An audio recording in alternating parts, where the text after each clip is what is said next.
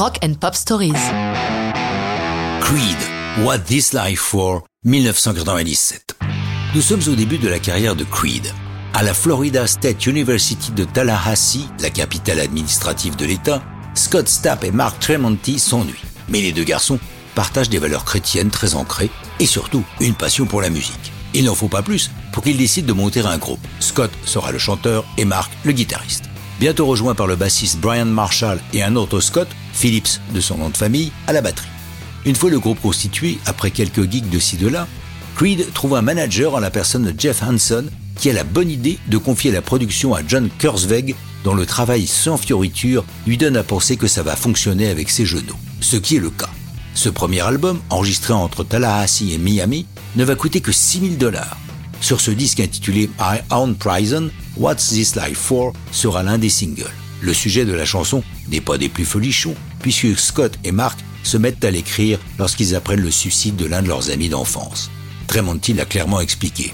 C'est une chanson à propos du suicide et des kids qui cherchent un sens à leur vie.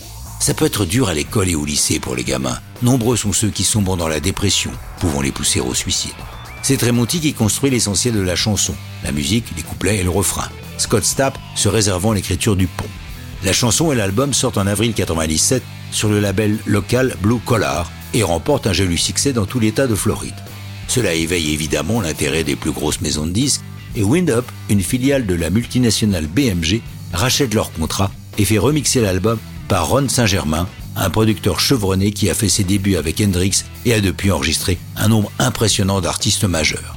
Win-Up ressort l'album retravaillé le 26 août 1997, avec toute la force promotionnelle du label et de sa maison mère, inondant toutes les radios du pays de l'album de Creed.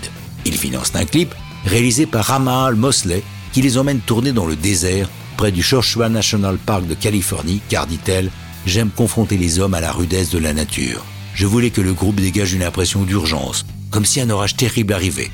What This Life For sera en troisième single de l'album My Own Prison et prend la tête du hit Rock Tracks, première place que la chanson va conserver six semaines consécutives.